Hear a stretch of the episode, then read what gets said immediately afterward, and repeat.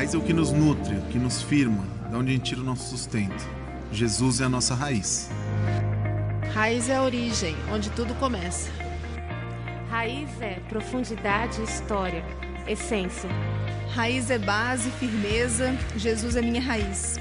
Raiz me faz pensar na profundidade e força. Pode vir o sol que não vai ressecar a planta, pode vir o vento que a planta não será derrubada. Para mim, raiz é a fonte que alimenta, é a base que sustenta. Raiz para mim é a sustentação da vida. Raiz é base, raiz é essência, é aquele crescimento para baixo assim que ninguém vê, mas que faz toda a diferença naquilo que todo mundo vê.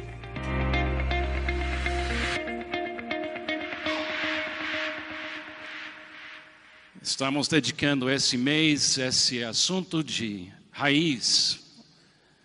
O pastor Fabiano começou na semana passada lançando uma visão dessas semanas de, de estudo, de meditação no livro de Colossenses, onde a gente aprende que a qualidade de nossa existência depende da qualidade da raiz. Ninguém pode ser mais do que a raiz vai permitir. E a raiz para nós é Cristo, e definir quem é Cristo em nossas vidas é extremamente importante para a saúde da nossa igreja. A gente vai estar vivendo esse tempo juntos, cada domingo, até o fim desse mês. E também, como foi falado, a gente vai tratar de muitos assuntos importantes da espiritualidade.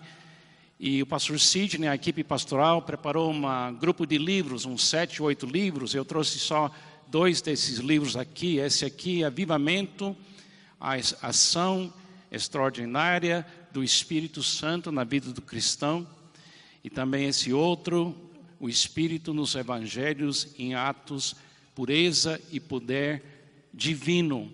Na, na Megastore, na, na livraria aqui ao, ao lado, já está tudo pronto para você passar lá, escolher e ler e meditar e crescer durante esse, esse mês.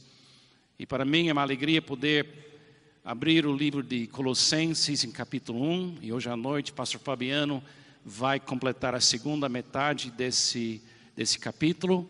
Eu considero o livro de Colossenses o ponto alto da teologia cristã na Bíblia. Não é que um capítulo da Bíblia é mais importante que outro capítulo, mas tem momento na Bíblia quando depois de colocar muita coisa e falar muita coisa, chega na conclusão. E essa igreja existiu, a igreja de Colossos. Era uma igreja pequena, provavelmente, não de muitas pessoas, mas ela começou a desviar do foco em Cristo Jesus. Chegou na igreja alguns professores teológicos que começaram a levar a igreja para um outro um outro, outro lugar para focar.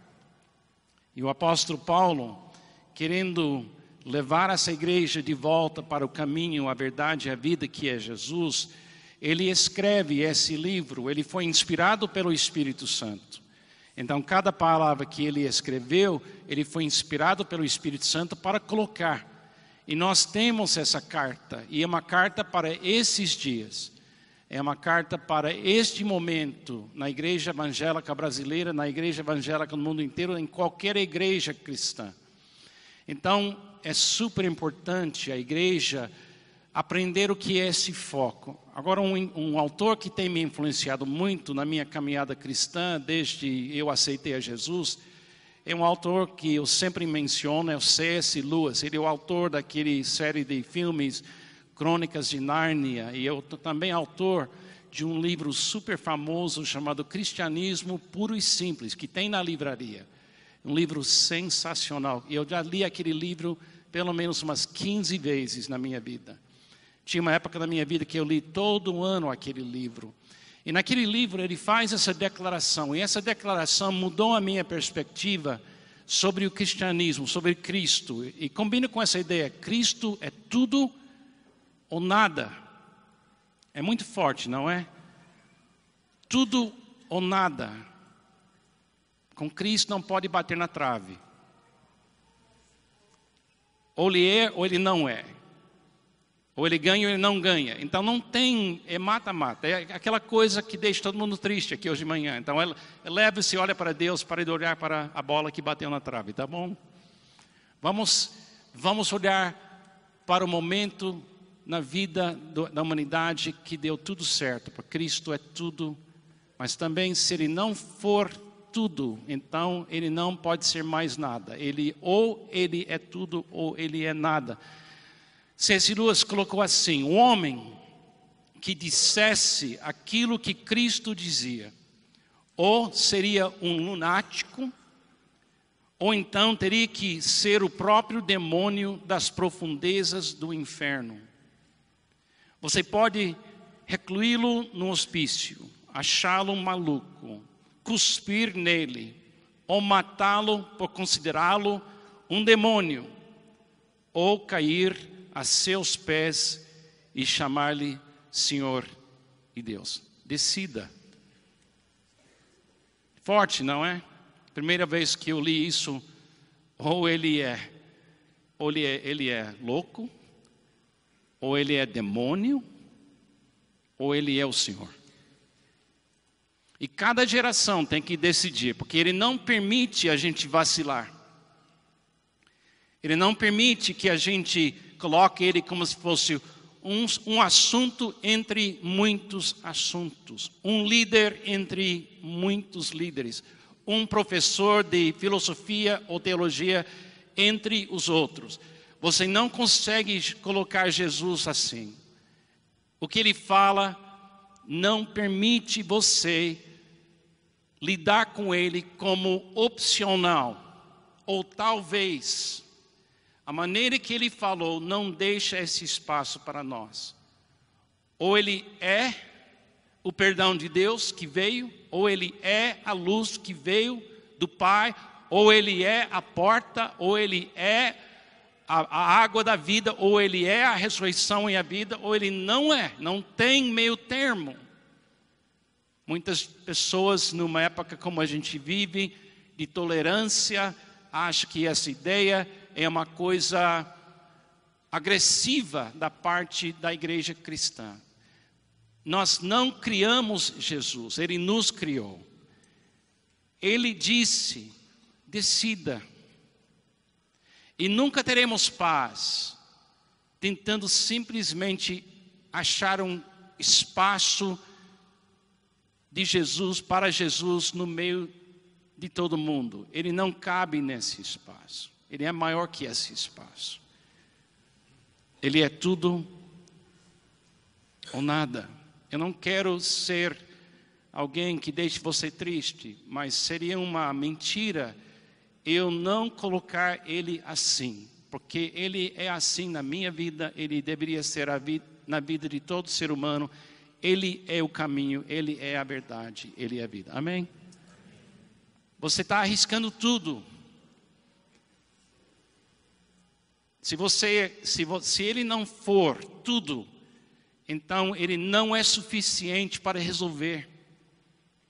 Se faltar uma coisa que é maior que ele, então acabou, não tem como. É melhor a gente ser honesto a respeito de Jesus. Colossenses nos ajuda.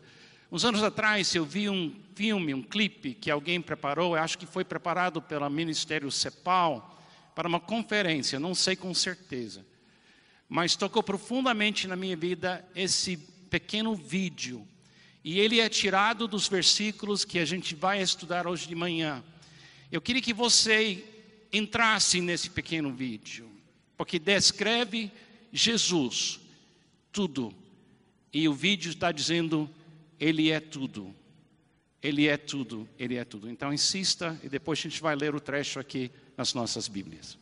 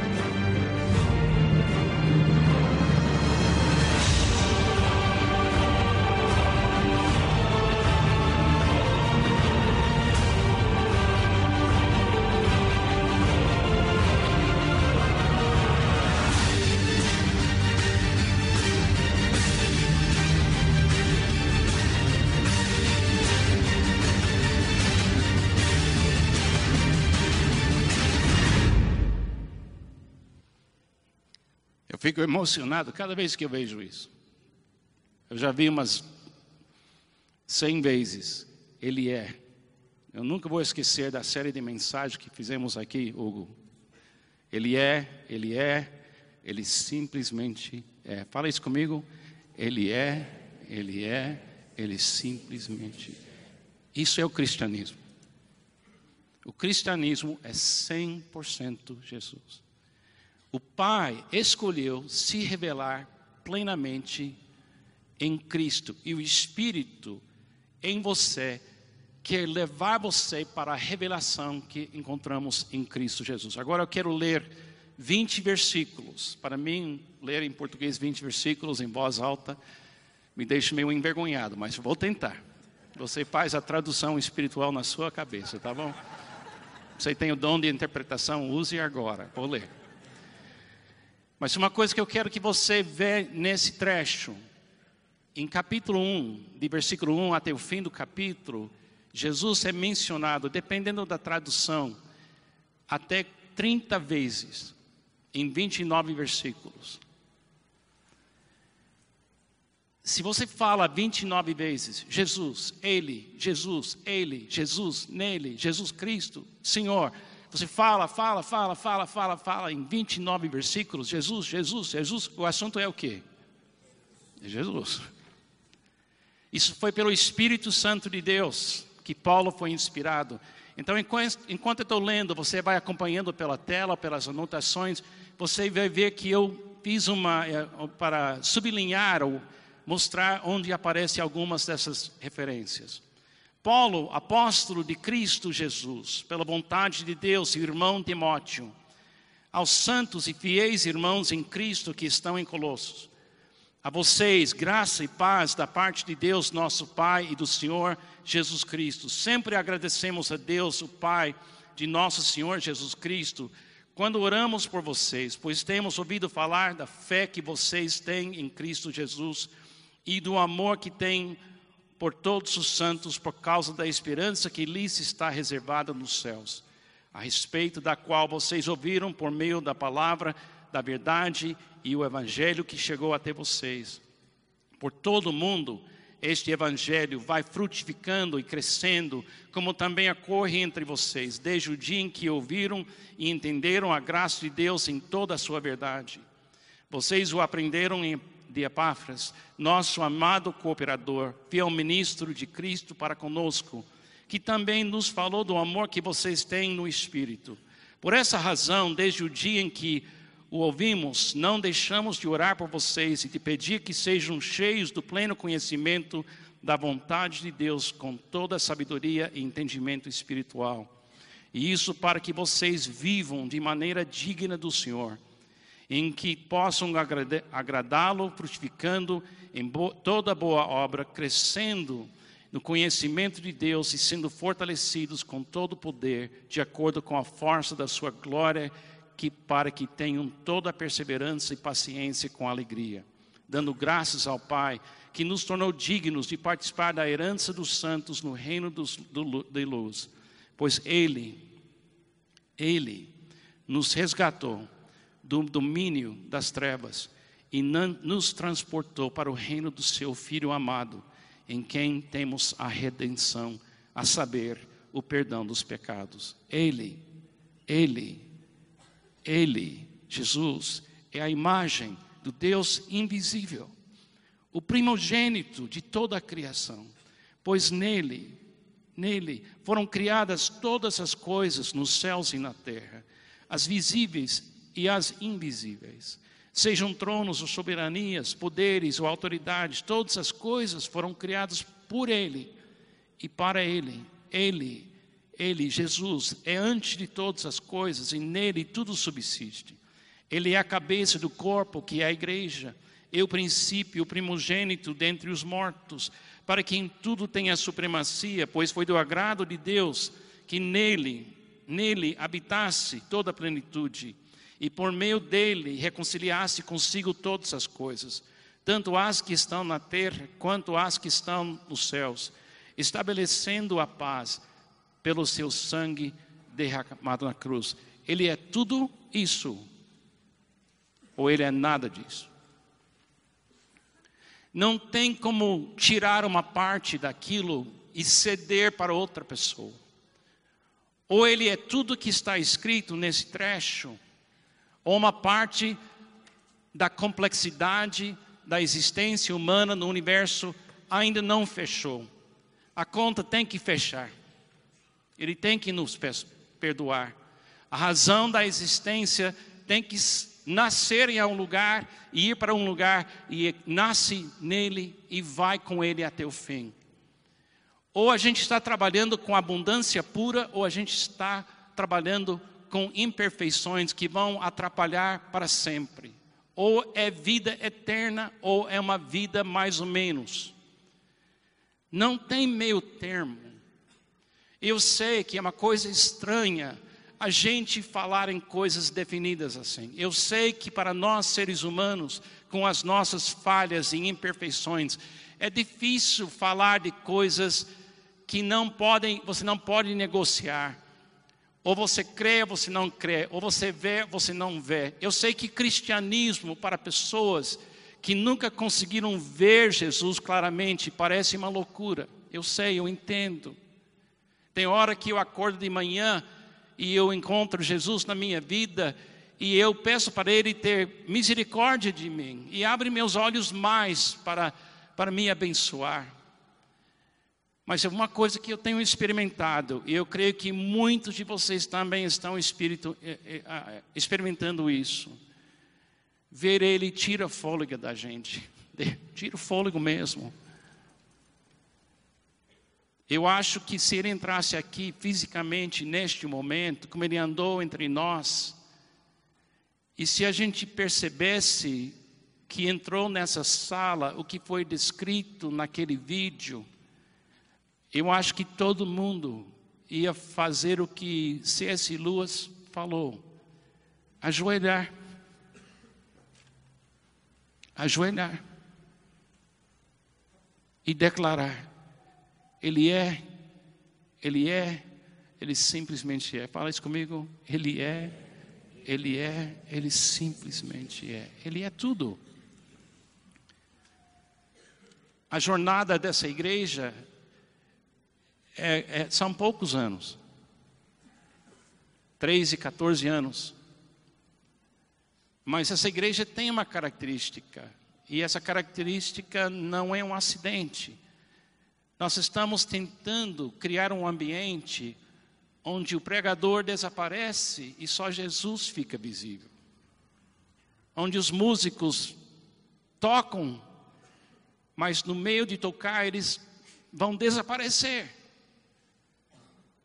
Eu não sei, mas quando eu, eu, eu percebi, quando o grupo estava cantando essa música sobre Jesus antes de eu subir, chegou um momento que eu não estava vendo mais eles. Que bom. Eu estava vendo Jesus. Amém? Porque Ele é, Ele é, Ele simplesmente é. Ele tira o fôlego, Ele, Ele tudo que Ele é nos surpreende. Ele é tão diferente, mas tão igual a mim. É, é, meio assim chocante. De um lado, eu vejo Jesus sendo como eu.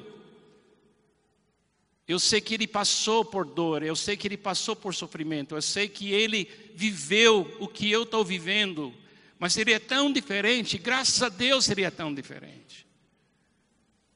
Eu não consigo me comparar com Ele.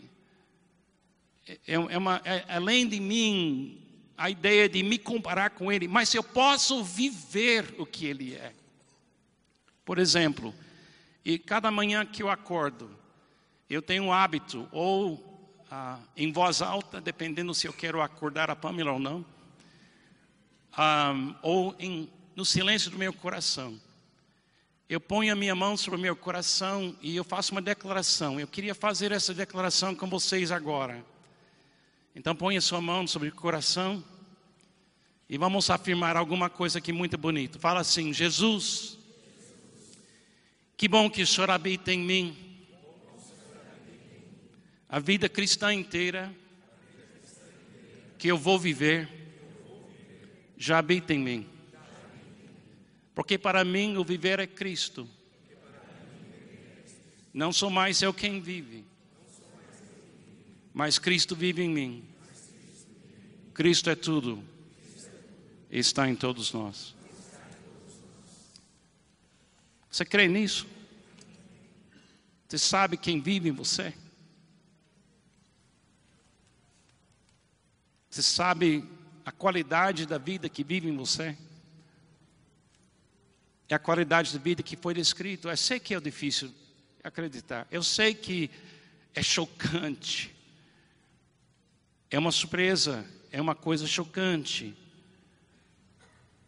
Tira o fôlego. A Bíblia fala assim: aquele que a palavra tornou-se carne e viveu entre nós, vimos a sua glória, glória como do unigênito vindo do Pai, cheio de graça e de verdade.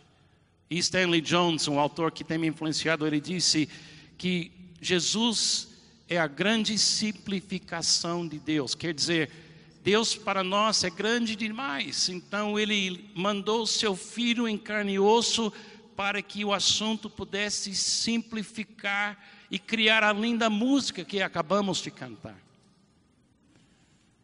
É uma simplificação. Jesus revela em carne e osso os pensamentos de Deus. Quando você pensa em você, você gosta de você? Tem tanto problema hoje em dia com depressão, tem tanto problema hoje em dia com baixa autoestima, e a gente busca a cura. E eu digo que deveria buscar, e se falar com alguém ajuda, se entrar num tratamento, ajuda, entra. Mas saiba disso. Se você pudesse captar como Jesus pensa em você, você vai ser curado de vez. Porque Ele ama você e está comprometido com você para sempre.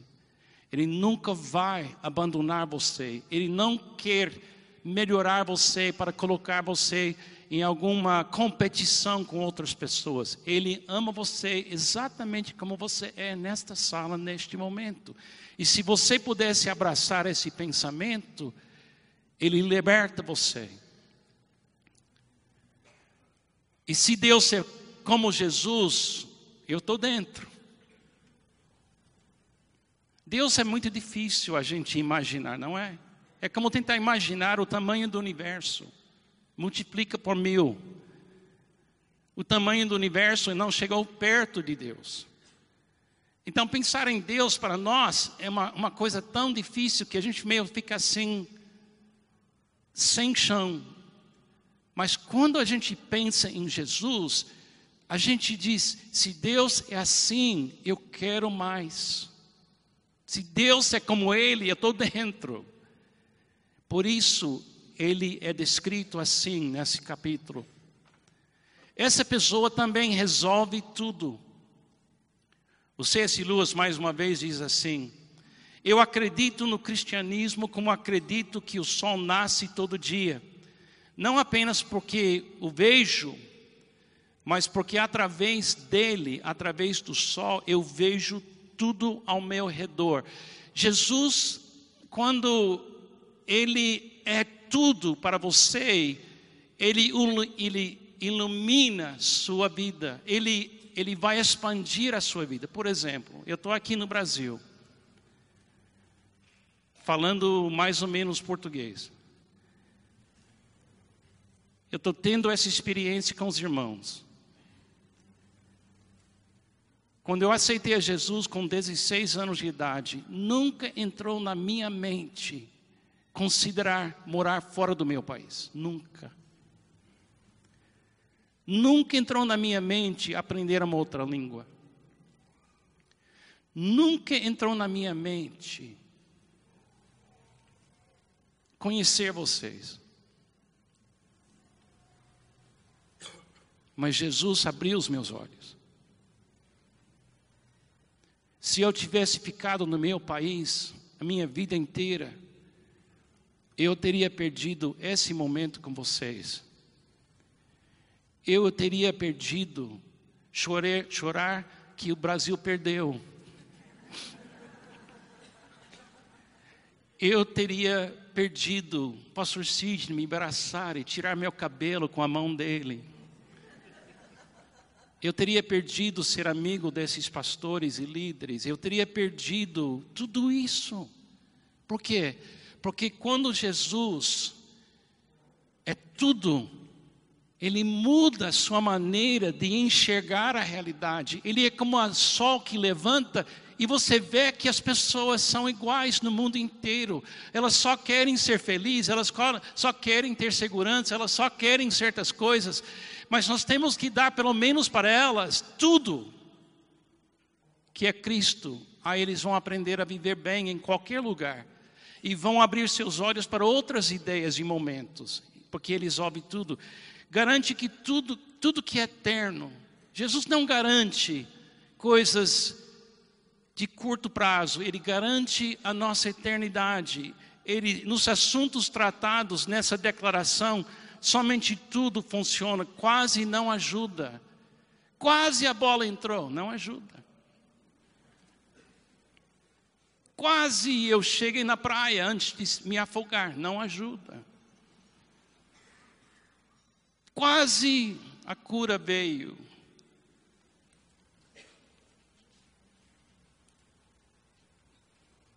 Mas em Cristo a cura já veio. Quem crê nele nunca morrerá. Meu corpo talvez vai parar, porque é passageiro esse corpo, porque é feito para morrer aqui neste mundo. Eu entendo isso. Mas Carlos nunca vai morrer. Você crê nisso? Então você enfrenta a morte. Você enfrenta a pobreza porque a riqueza de Cristo vive em você. Você enfrenta ser desempregado porque Cristo tem planos para a sua vida e você vai viver esses planos. Porque Ele é tudo. Ele resolve tudo. Essa pessoa dá tudo ou nada. Ele dá tudo ou nada. Ele, ele é tudo que a generosidade pode ser. Tem uma lista de algumas coisas que Ele nos deu. Ele nos deu perdão. Ele nos deu reconciliação, Ele nos deu aceitação, Ele nos deu um reino, segundo o trecho. Como é que eu sei que o amor de uma mulher para um marido existe? Como é que eu sei disso uma, da melhor forma? É 47, 47 anos com a Pamela. Eu creio que o amor de uma esposa para o marido existe. Para mim não é teoria, vi. Como é que eu sei que perdão existe? Porque eu já fui perdoado muitas vezes por seres humanos. Tinha que ter muita gente muito paciente na minha caminhada para eu chegar aqui hoje. Como é que eu sei que aceitação existe? Por causa de vocês. A minha experiência no Brasil tem sido mais de 20 anos de aceitação. O povo brasileiro recebe bem o estrangeiro. O povo brasileiro aceita quem chega. É uma característica lindíssima dessa cultura brasileira. Amém? É uma coisa linda. É uma coisa linda. Eu sei, porque eu vi em você. Como é que eu sei que existe um reino? Porque o reino apareceu em carne e osso, é Jesus Cristo. O perdão apareceu em carne e osso, Jesus Cristo. A aceitação, Jesus Cristo. Tudo nele. Mas a última coisa, talvez a coisa que não, tão, não é tão fácil ouvir, mas é importante ouvir. Ele não somente faz tudo o que ele, eu já acabei de uh, descrever, essa pessoa exige tudo ou nada. Eu não quero te assustar. Mas para seu irmão, seu amigo, eu preciso ser honesto. Não, não tente achar um pequeno espaço em você para Jesus. Ou tudo, ou nada. Ele quer estar tudo em você porque Ele tudo embolsou é a melhor coisa que poderia acontecer na sua vida. ele precisa ser formado em você. Thomas Kelly, um autor que tem me influenciado também, disse as exigências de Jesus são totalitárias. Que palavra forte, não é? Totalitárias. A gente tem medo dessa palavra. Mas quando aquele exigindo é tudo que é bom, é bom se entregar.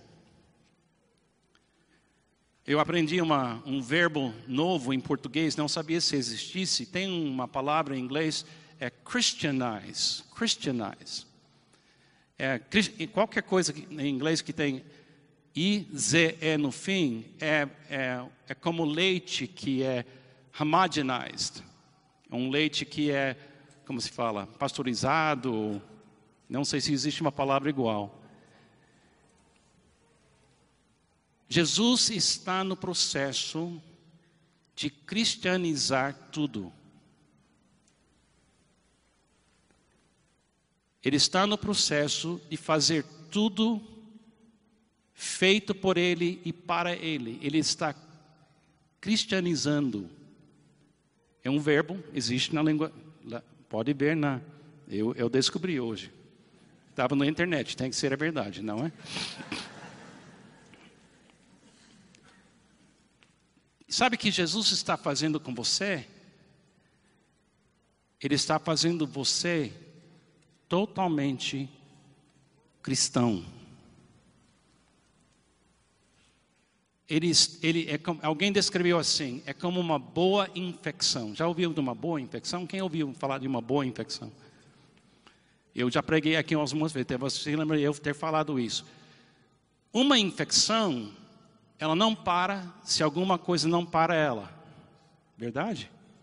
Uma infecção, se você pega, ou você para ela, ou ela para você.